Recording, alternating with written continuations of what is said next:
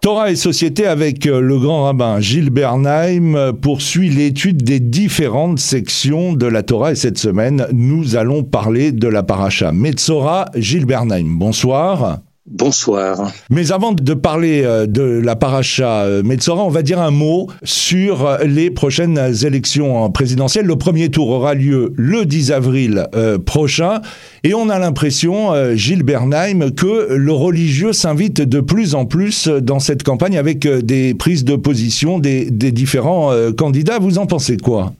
Écoutez, si l'on tient compte des principaux candidats, ceux qui sont au-dessus de 10%, euh, on peut relever au moins trois choses. Euh, pour ce qui concerne euh, Zemmour, il y a, on connaît son credo qui est son cheval de bataille depuis toujours, enfin depuis longtemps, à savoir que sans discriminer les musulmans, il considère que l'islam en très grande partie est peu compatible avec les lois de la République. Ce qui veut dire que ça rend très difficile la situation des musulmans, sauf à être très intégrés, ce qui veut dire également assez assimilés. Et c'est son cheval de bataille. Sur le principe, indépendamment d'autres points, cela me trouble énormément parce qu'il y a une logique ici qui peut ensuite s'appliquer à d'autres.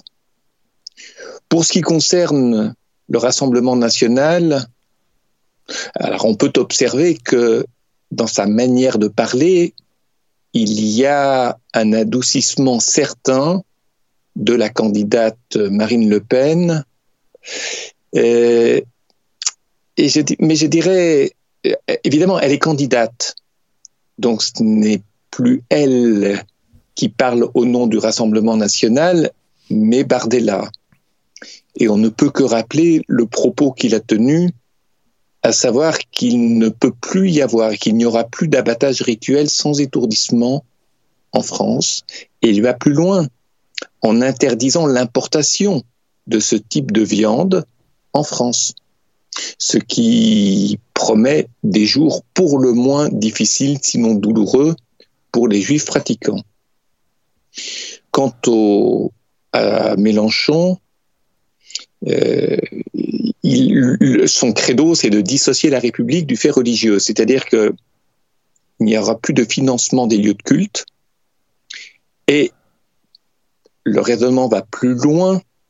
Il n'y aura plus de présence de représentants de l'État dans les lieux religieux et dans les cérémonies, comme par exemple à Kippour ou en d'autres circonstances, euh, par exemple euh, le dimanche qui précède Rosh Hashanah, la, cérémonie de commémoration qui a lieu chaque année à la grande synagogue de la Victoire euh, par rapport aux disparus de la deuxième juif de la Shoah.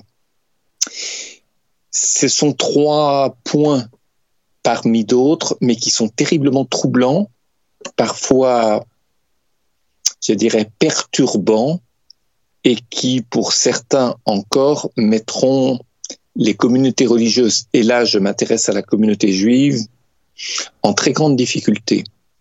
À partir de là, il n'appartient pas à un rabbin de donner des consignes de vote dans un sens ou dans l'autre. Il est important d'informer sur ce qui est ou ce qui pourra être. On va à présent parler de la paracha Metzora qui signifie une personne atteinte de tsarat. La tsarat que nous avons d'ailleurs euh, rencontrée dans la paracha précédente la semaine dernière, on en parlait avec vous, la paracha Tazria est une affection par laquelle une personne contractait une impureté rituelle qui lui interdisait de pénétrer dans le temple, de participer à ces divers rituels ainsi qu'à la vie sociale de la communauté. Ainsi séparé du temple, qui est un lieu de vie et de divinité, et séparé de la vie sociale, le Metzora est, selon les paroles des sages de la Torah, une métaphore de la mort. La, la Metzora est cette Tzora, cette espèce de maladie qui ressemble à de la lèpre, mais qui n'en est pas, ressemble à de la mort pour deux raisons. Au niveau de la cause et au niveau de l'effet. Au niveau de la cause, c'est une maladie qui apparaît chez des êtres d'élite, je le rappelle. Lorsqu'on regarde, par exemple, le Chumash des cinq livres de Moïse, il n'y a que Moïse et Myriam qui ont été atteints de cette maladie. On n'a aucun autre exemple. Ce qui veut dire que ces deux personnages bibliques, qui sont des personnages non seulement illustres, mais d'un extraordinaire niveau moral, sont les seuls à se faire punir. Alors il faut comprendre une chose, parce que si déjà eux se sont fait punir, on peut imaginer combien le peuple, dans, nous l'avons dit la semaine dernière, dans sa facilité à médire de qui que ce soit d'autre qu'eux-mêmes, euh, aurait été atteint à X reprises. Il y aurait eu un fléau collectif, enfin, ou communautaire, ou familial. Mais ça n'apparaît pas dans le texte. Il faut rappeler que le prophète est quelqu'un qui donne de la vie. Je ne parle pas de la vie par la maternité, je parle de la vie par la parole. Une parole qui nourrit, une parole qui fait réfléchir, une parole qui est exigeante, une parole qui vous rend j'allais dire, à la fois plus intelligent et qui vous élève, qui vous transcende. C'est cela une parole prophétique.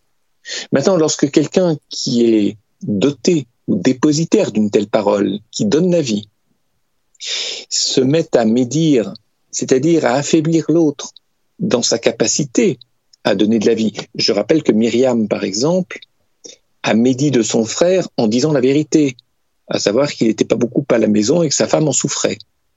Je rappelle que Moïse a été même brièvement atteint de Tsorat du fait, on peut dire qu'il a médit d'Israël parce que Dieu lui demande de parler à Israël et lui répond mais ils vont pas me croire, ils n'auront pas confiance en moi.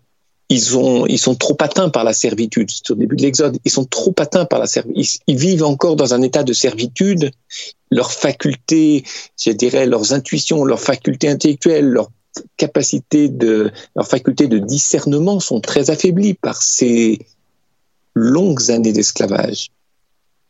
Et de fait, euh, il est prêt à renoncer à sa mission en anticipant sur le fait que l'autre ne peut pas l'entendre, que les autres ne, peuvent pas ne pourront pas l'écouter.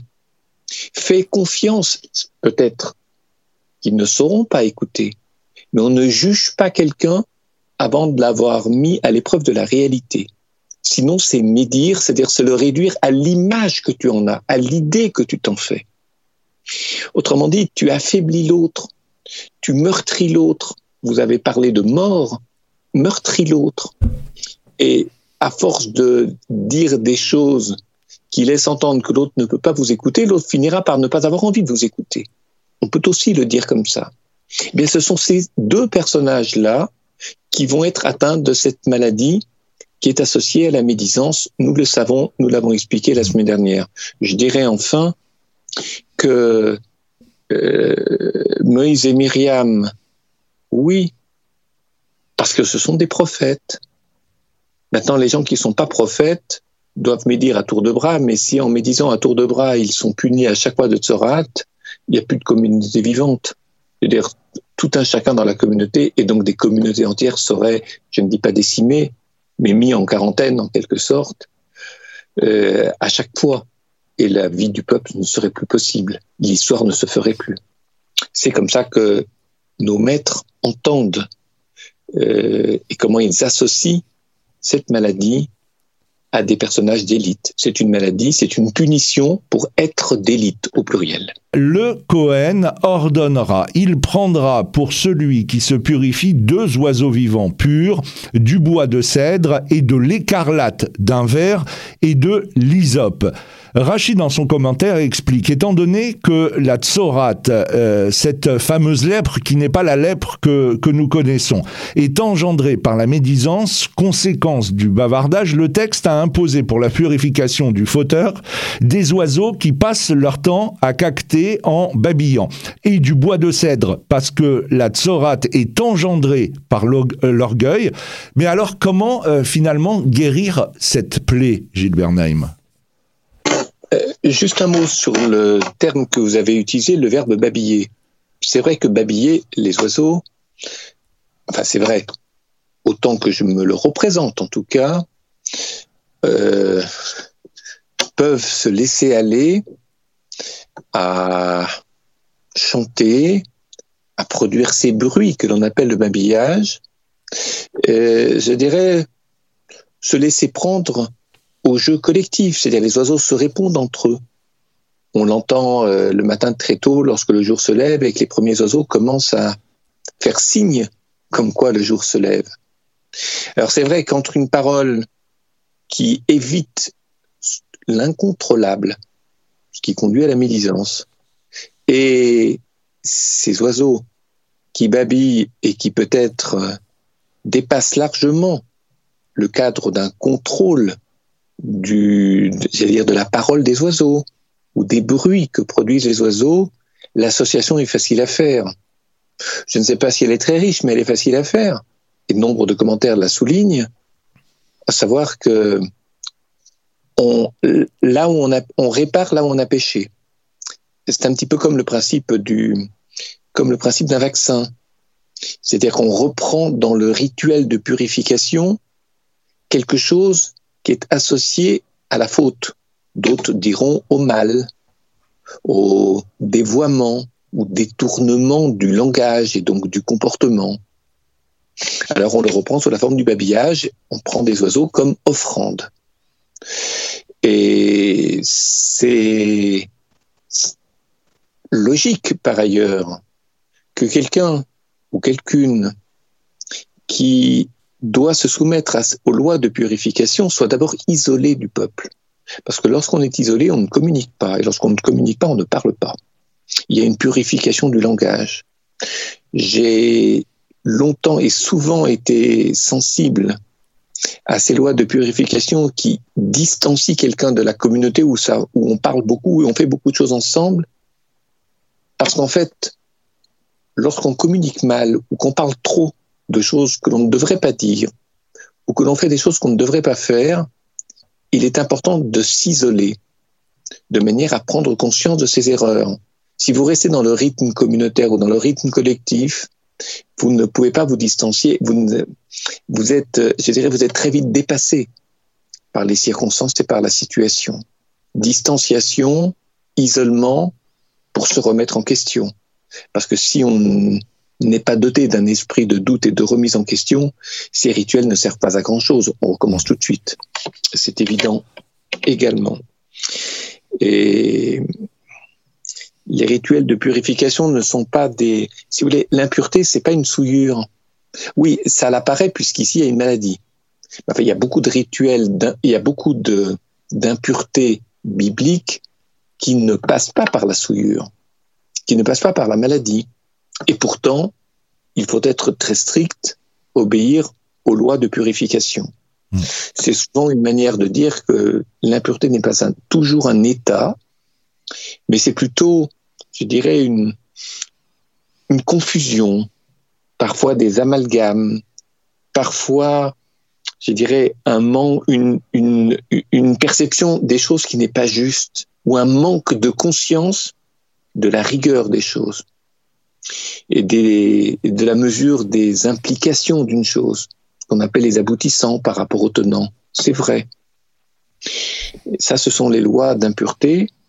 La pureté n'est pas un état. La pureté, c'est retrouver la capacité à ne plus commettre l'erreur, c'est-à-dire la retrouver cette capacité de discernement, hmm. de clairvoyance, de précaution, de distanciation et d'autres termes encore. Est-ce que vous seriez d'accord euh, euh, avec, euh, par exemple, Manitou Léon Ashkenazi Il parle de la tsorate comme étant une, une somatisation, une maladie psychosomatique, pour être, pour être plus précis.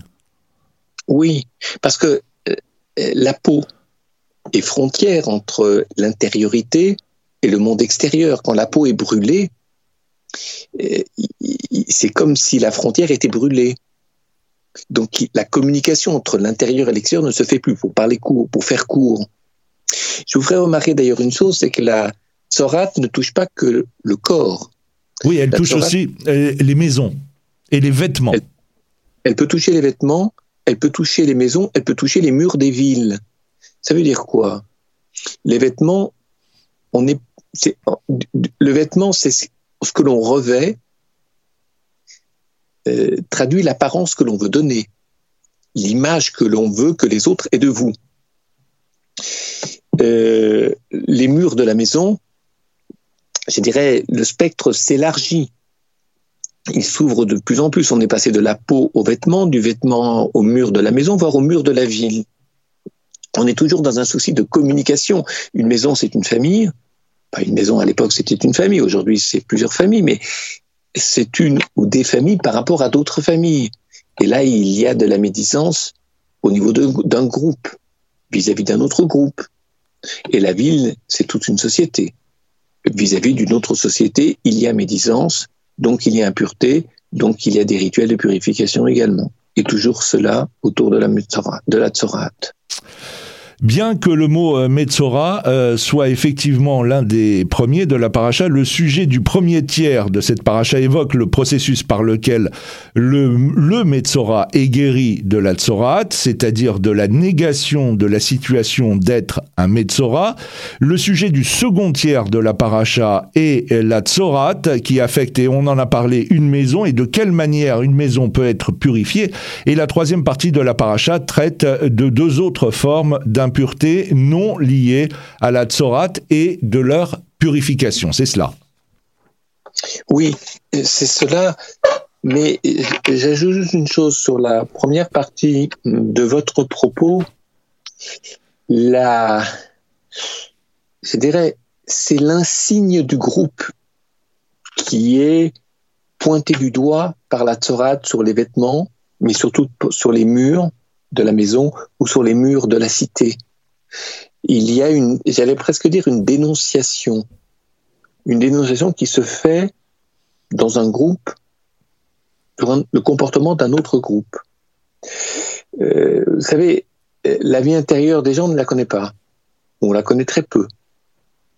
Par contre, euh, lorsqu'on, j'allais dire, lorsqu'on les prend la main dans le sac, avoir commis cette faute de médisance, ils peuvent plus rien cacher la peau atteste de la nature de leurs actes. Euh, ça me fait penser à des gens qui rougissent ou qui ont des réactions bizarres lorsqu'on leur dit la vérité, vérité qu'ils nient eux-mêmes. Mais le corps parle à leur place. Euh, au niveau d'une collectivité, je dirais que c'est la vie du groupe qui est en question c'est presque un problème politique, c'est-à-dire une gestion du groupe, c'est une famille ou un peuple ou une nation ou une communauté. Gestion, c'est-à-dire que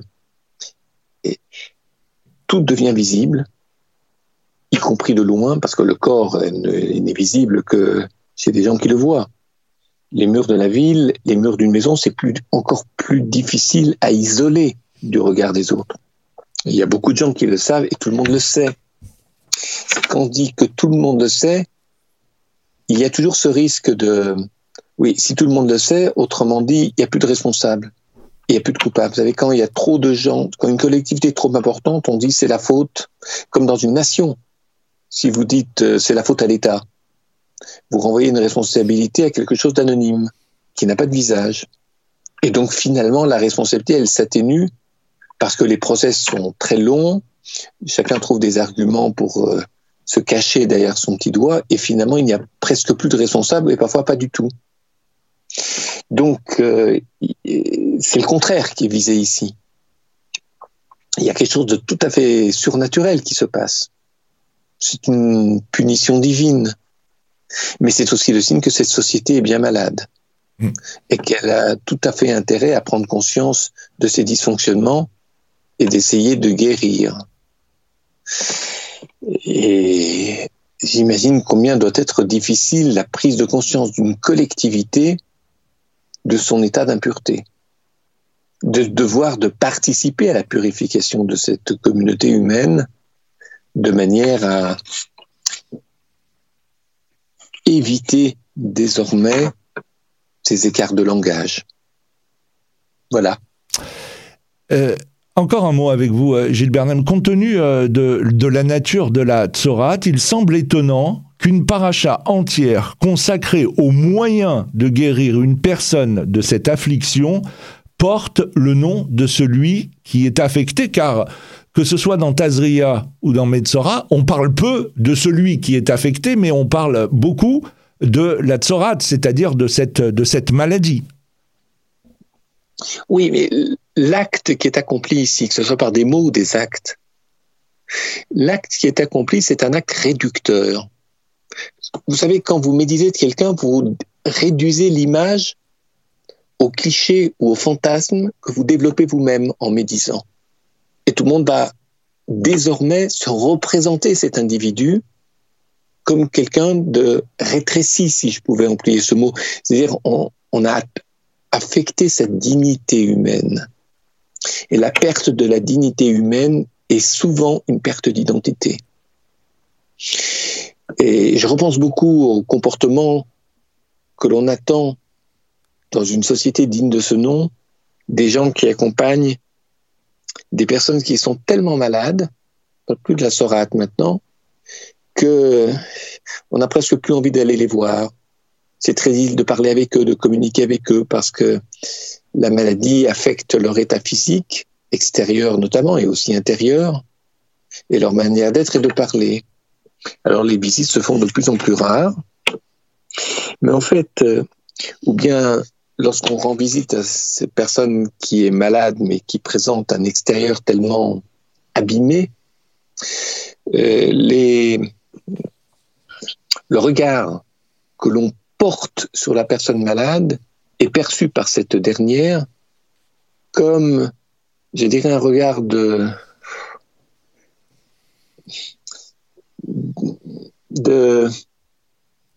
quelqu'un qui n'y croit plus ou quelqu'un qui est très affecté. Autrement dit, le malade a l'impression d'avoir perdu sa dignité parce que celui qui le regarde mélange la maladie et le malade. La maladie peut être terrible à voir, mais le malade, en dépit de sa maladie, a encore une dignité tant, qu'il est en vie. Et je pense que parfois, l'approche la, la, de la personne très malade est tellement difficile parfois répugnant ou insupportable aux yeux ou à l'écoute, que cette distinction entre la dignité, la personne du, entre le malade et la maladie ne se fait plus. Le malade est identifié à sa seule maladie, tellement ce qu'il montre est puissant pour le sur le regard, dans le regard de l'autre. Et ce n'est pas facile de, distancier la maladie du malade et garder sa confiance en le malade. Parce que lorsque le malade observe qu'on ne croit plus, plutôt qu'il n'a plus de dignité aux yeux de l'accompagnant ou du soignant, il ne croit plus en sa survie possible et parfois il demande à mourir. D'où l'importance de bien différencier la maladie du malade. Euh, malheureusement, on n'a pas, on n'a plus le temps, mais euh, il aurait été aussi intéressant de, de, dégager un mot entre ces deux parachiotes que sont euh, Tazria et Metzora. Euh, c'est le mot encensement qui, qui renvoie euh, pour euh, bon nombre de commentaires euh, au, au Mashiach et la Kabbale d'ailleurs a un très beau texte sur les deux faces matricielles entre le peuple d'Israël et Dieu. Et, et, et voilà c'est une lecture complètement différente de celle qu'on a évoquée mais, mais qui mérite d'être soulignée. En tout cas Gilles Bernheim merci beaucoup. On se donne rendez-vous bien évidemment la semaine prochaine. On parlera de Pessar c'est de circonstances. Torah et société, c'est tous les dimanches sur Radio Shalom, 19h30, 20h. Bonsoir. Bonsoir.